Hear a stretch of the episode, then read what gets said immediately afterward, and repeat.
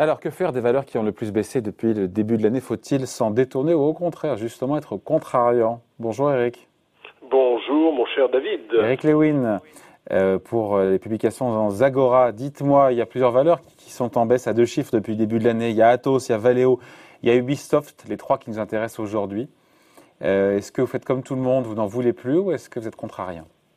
On commence par quoi? Allez, Atos, c'est le CAC 40. Athos, j'ai envie de dire, c'est le mense horribilis, c'est-à-dire moi qui suis un latiniste de première catégorie, le mot horrible. Euh, avril a été euh, catastrophique, depuis le début de l'année, moins 24%. 6,2 milliards de capitalisation, c'est la plus petite du CAC, au point que certains se disent que Athos pourrait bientôt sortir du CAC 40. Alors que se passe-t-il? Bon, déjà le début d'année franchement poussif, il y a une baisse de 3,9% de son chiffre d'affaires en organique.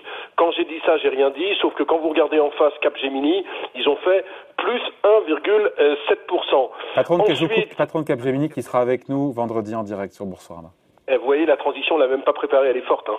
Euh, non, plus sérieusement, donc en organique, euh, les autres concurrents font mieux, notamment euh, Capgemini. Euh, et, et, puis surtout, il y a eu début avril, le 1er avril, c'était une réserve des commissaires aux comptes sur deux entités américaines représentant 11% du chiffre d'affaires. Je ne vais pas revenir, mais il y avait euh, prouvez, prouvez-nous votre chiffre d'affaires, d'où vient ce chiffre d'affaires. Et ça, ça a été un pavé dans la mare. Ajoutez qu'en janvier, il y avait eu des rumeurs sur une acquisition américaine d'un groupe qui s'appelle DXC. Euh, l'acquisition était vue beaucoup trop grosse par Atos. Il y a eu une très mauvaise communication de la part de la boîte qui avait annoncé que peut-être elle l'achèterait pour finalement ne pas l'acheter. Bref, euh, le titre euh, est sérieusement attaqué en ce moment. Alors moi, ce que j'ai envie de dire quand même... de baisse depuis le début de l'année. Ouais, c'est-à-dire que si on n'y va pas, pour, pour faire un, un, petit parallèle, Capgemini, ça vaut entre 16 et 18 fois les bénéfices. Atos, ça vaut 8 fois les bénéfices. Donc très franchement, si au cours actuel, 56-57 euros, on n'achète pas Atos, on n'achètera euh, jamais, jamais Atos, sauf à considérer que ça va aller de mal en pis, ce que je crois pas. Moi, j'ai l'impression quand même qu'on est euh, quasiment au fond du gouffre sur la société et que c'est vrai qu'à l'hypothèque de la sortie du CAC 40 qui pourrait faire sortir des investisseurs, Franchement, entre 55 et 57 euros, ça vaut un petit ticket. Alors, il faut pas mettre, il faut pas vendre sa maison, comme on dit dans le jargon boursier. Ça vaut un petit ticket. On peut revenir sur la valeur. Sur le dossier, le news flow a été tellement mauvais que je me dis qu'est-ce qui pourrait arriver de pire? Donc, euh, allez, on tente un petit ticket sur Atos. Bon, Valeo, valeur qu'on aime bien. Ton patron est Jacques Aschenbrock, qui vient souvent nous voir ici, euh, moins 17% depuis le début de l'année. Oui, alors la, la, grande problématique, bon, 2020, on va, on va pas revenir sur l'exercice, perte de 1 milliard 1. Euh, premier trimestre a été plutôt bon, avec une croissance organique de 8%, ce qui veut dire que le chiffre d'affaires du premier trimestre 2021 a retrouvé celui du premier trimestre 2019. Par contre, on ne retrouvera pas sur l'année le chiffre d'affaires. On avait fait 19,4 en 2019. Il n'y aura que 18,2 de chiffre d'affaires en 2021 selon la production. La grande problématique, pourquoi On est en milliards d'euros. Hein. En milliards d'euros, bien entendu. Euh, pourquoi euh, finalement il y a un mouvement de défiance C'est que la production automobile mondiale est figée avec cette fameuse pénurie. Vous en avez parlé abondamment. Vous connaissez le sujet mieux que moi, cette fameuse pénurie de semi-conducteurs. Alors tous les acteurs sont touchés. On estime, j'ai regardé un peu les chiffres, 84% des adhérents de la filière automobile sont touchés en France. Euh, L'industrie automobile, il faut savoir qu'elle est de plus en plus gourmande en puces. Pourquoi? Eh bien parce qu'il y a de plus en plus de logiciels dans les voitures. On monte en puissance également dans la dans la voiture électrique. Alors la grande problématique sur Valeo, c'est que le dossier est intéressant, sauf que c'est pas donné au cours actuel.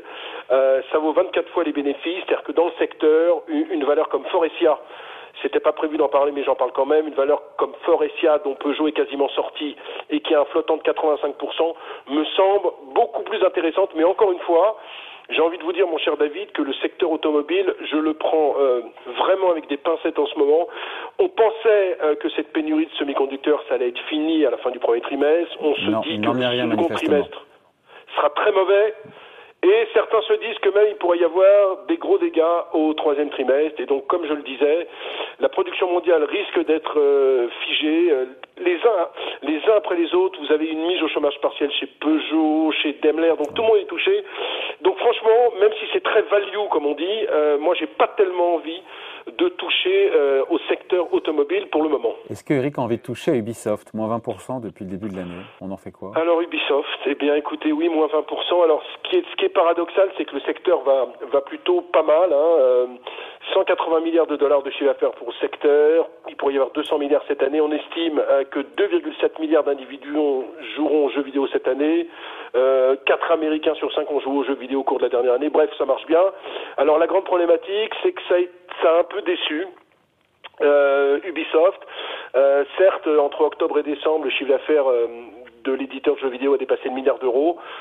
Au-dessus de la fourchette, ça fait une hausse de, de, de 120%. Mais, mais, mais, vous savez, quand vous êtes excellent, eh bien, quand vous décevez un tout petit peu après dans vos prévisions, eh bien, c'est là que c'est là que le bas blesse. Alors, qu'est-ce qu'ils ont dit en fait pour leur objectif qui clôturera le 31 mars, hein, qui est clôturé le 31 mars de cette année? Finalement, le, ils avaient revu le, le chiffre d'affaires en, en, baisse entre 2,22 et 2,28 milliards de dollars, et puis l'opérationnel, résultat opérationnel revu en baisse entre 450 et 500 millions contre une estimation de 420 à 520 millions d'euros. Alors, vous allez me dire, oui, euh, c'est pas grand-chose, sauf, sauf que ça ça a incité les, investisseurs à, sortir du dossier des investisseurs qui préfèrent des focus home interactifs ou des notes qui sont euh, des éditeurs de jeux beaucoup plus petits. La grande problématique, c'est qu'ils sont aussi extrêmement prudents sur la rentabilité, euh, Ubisoft, et vous savez que de plus en plus, la grande problématique dans le jeu vidéo, c'est qu'il y a de plus en plus d'acteurs dans le secteur, mais que ça coûte de plus en plus cher. Donc les coûts de R&D sont euh, très importants, et pour Ubisoft, il pourrait y avoir des coûts de R&D supérieurs aux attentes, et donc un problème dans ce qu'on appelle la génération de cash ou encore le free cash flow. On ne va pas rentrer dans de l'analyse financière. Et donc alors, c'est une opportunité ou pas cette baisse d'Ubisoft de, pour y, euh, y revenir? Bah, Écoutez, quand on regarde le plus haut euh, des trois dernières années qui est à 108 euros, c'est vrai qu'au cours actuel, on peut croire que c'est une opportunité parce que le contexte est porteur. Maintenant, en termes de ratio, euh, ça reste cher. Deux ratios, PER de 25, valeur d'entreprise rapportée au chiffre d'affaires de 4. Allez, on va être aussi sympa, on va dire que ça vaut je répète encore une fois, 1% du portefeuille, ça vaut un petit ticket, mais c'est pas révolutionnaire. Donc si on doit, si on doit euh, faire l'analyse de la journée, on fait un petit ticket sur Ubisoft, un petit ticket sur Atos, et on reste à l'écart de Valeo, puisqu'on préfère Forestia. Voilà, point de vue, conseil signé Eric Lewin, rédacteur en chef des publications Zagora. Merci Eric. Salut. Merci David.